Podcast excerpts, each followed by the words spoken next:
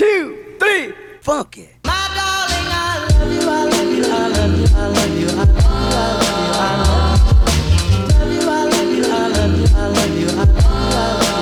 Hello，大家欢迎回到墨尔本的摄氏温度。最近呢，因为墨尔本就是封城已经好几个月的时间，然后因为商场就是有点像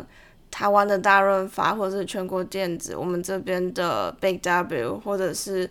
呃，只要你想得到 shopping mall 什么之类的，都是关门的状态。所以你想要买东西的话呢，就是在网络上面订，然后去现场拿，不然就是网络购物。所以呢，就是有诸多的不便，在封城期间让我想到，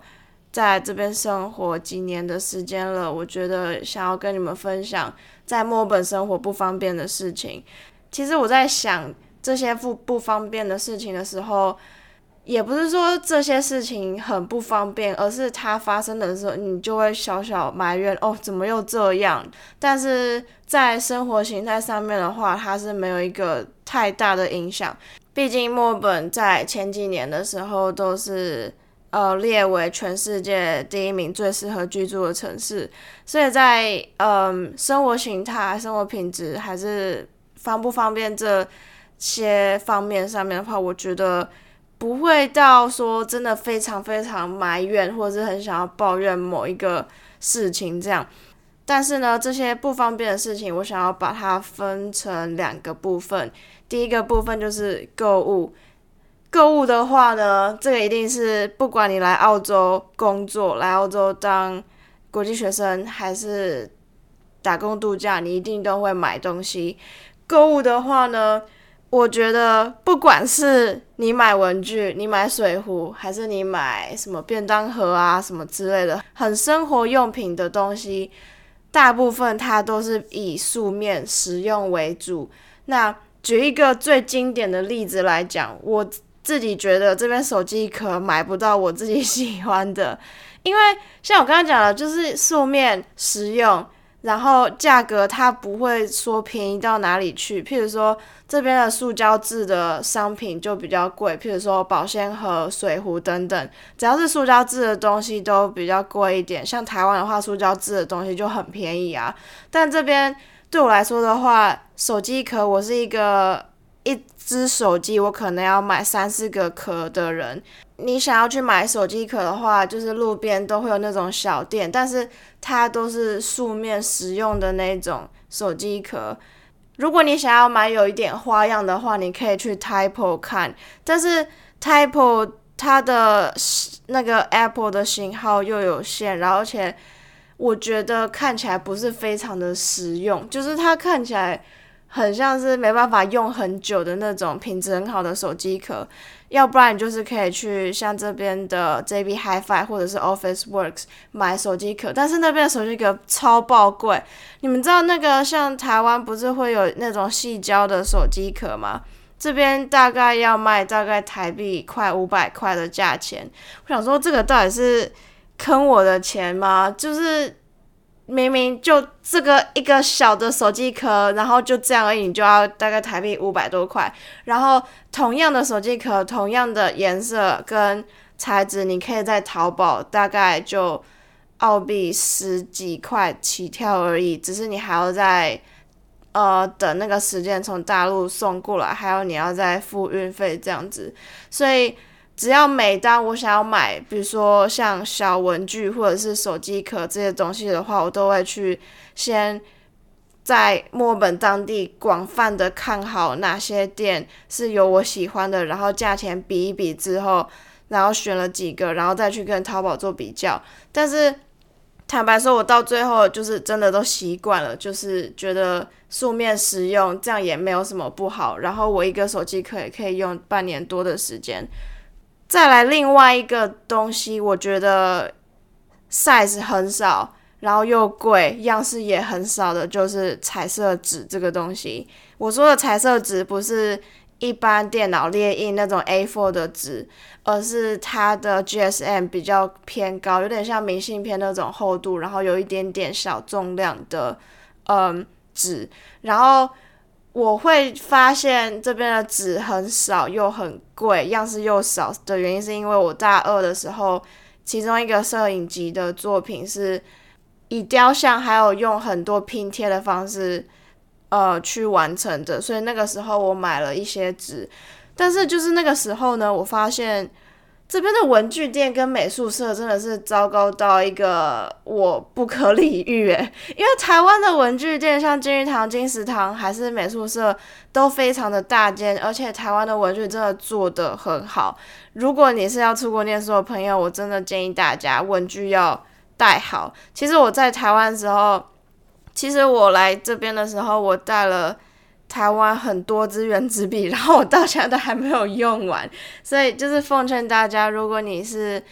对文具有一定的执着的话，建议就可以能带就带好。像这边的纸啊，就是它比较偏小张，那个时候我找不到全开的纸，或我连半开的都找不到，而且它的颜色非常的少，花样也很少，反正就是什么都很少，然后又贵。这个就是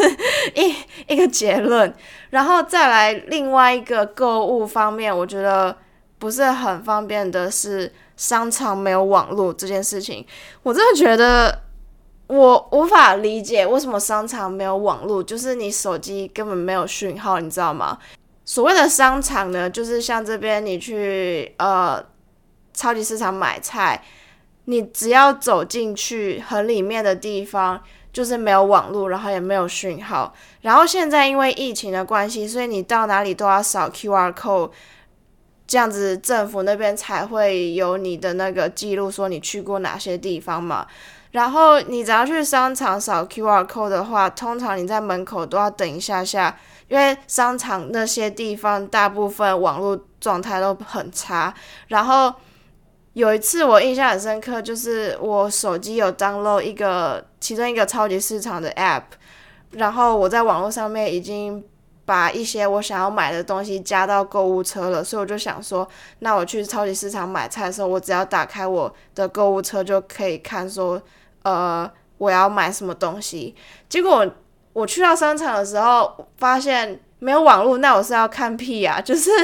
购物车打开，就是购购物车根本打不开，然后就是没有网络啊。所以那时候我想说，哦，算了，就凭我的自己的记忆去买。所以以上呢，就是在购物方面，我觉得有一点小小不太方便的地方。如果你也是在墨尔本生活的话，欢迎在留言的地方让我知道。再来第二个呢，我想要讲的是在生活形态方面不方便的事情。刚开始最不习惯、最不适应，然后我到现在也是觉得有点小小不方便的事情，就是这边的。文件处理速度很慢，真的非常慢。因为政府单位他们作业的速度真的非常慢，就是慢到一个我不知道要怎么去形容它。譬如说，我在这个节目二十八集的时候，我跟你们说，我这边的交通卡，我的 Mikey 丢掉了，然后我免费申请了一张新的。居然等了我一个礼拜多，然后我想说，就只是一张卡而已，要等一个礼拜多的时间，然后我那一个礼拜多，我现在已经忘记我怎么生存，还有搭交通运输，反正就是就一张卡要等我一个礼拜多的时间，我真的觉得不行。但是我觉得不只是只有政府或者是公家单位的效率很差，而是。澳洲人他们生活步调真的很慢，然后很惬意。他们是工作跟生活分得很开的人，所以即使假设我今天传 email 给我的教授，或者是或者是像现在封城，我没办法，可能店家没有开，打电话没有人接，我 email 去问的话，可能都要过个两三天或者是三四天才会回。所以说。虽然这边的效率比较差，然后也比较慢一点，但是我真的已经习惯了。然后这种习惯是，我觉得以一个好的角度去看的话，是会提早开始做，然后提早计划我的一些行程什么的。因为如果说我知道哦，他 email 可能要一两天再回的话，那我就会大脑就会自动。跟我讲说，那我就要提早开始做这件事情。所以这一点呢，我觉得是一个好的面向。然后，毕竟我也习惯了，所以现在也觉得没什么差。那第二个生活形态，我觉得不方便的点就是天气非常的不稳定，真的非常的不稳定。墨尔本呢，它最有名的天气，你一天可以经历四季，春夏秋冬。